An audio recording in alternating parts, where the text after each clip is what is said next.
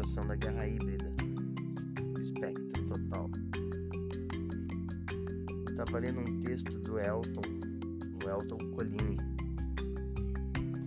Hoje, o esgoto explodiu em um bairro de Paranaguá. Hoje havia um rio pegando fogo em Paranaguá. Um rio em chamas. O poder público ainda não sabe o que houve. Nunca sabe. Nunca sabe de onde vem a droga, para onde vai o patrimônio histórico, onde fica o interesse público. O ar poluído, a água contaminada, as ruas esburacadas.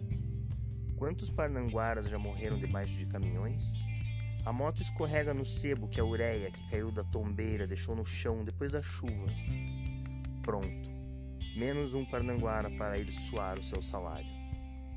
Quantas crianças já ficaram sobre as rodas da economia do Paraná?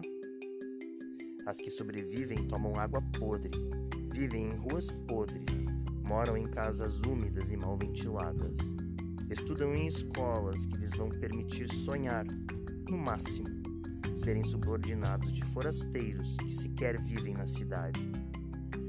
E não falo de executivos, falo daquela farofa grossa que dedica parte do seu 4,5 mil de salário e duas horas do seu dia para subir e descer a serra todo dia apinhados em vans.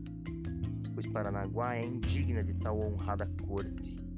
A cidade não tem sequer um desses bairros nobres que toda cidade brasileira tem. Ainda mais uma tão importante para a economia. Tem no máximo meia dúzia de quadras com pontos de ônibus inteiros e calçadas em que se pode caminhar. Fora dali, tudo tende ao rio de fogo, ao lixo na esquina, à água marrom na torneira.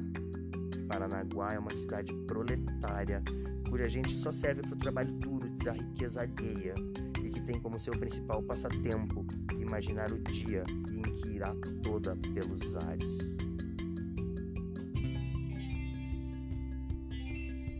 Aqui, na contra-efetuação da guerra híbrida do espectro total, em busca do satélite perdido.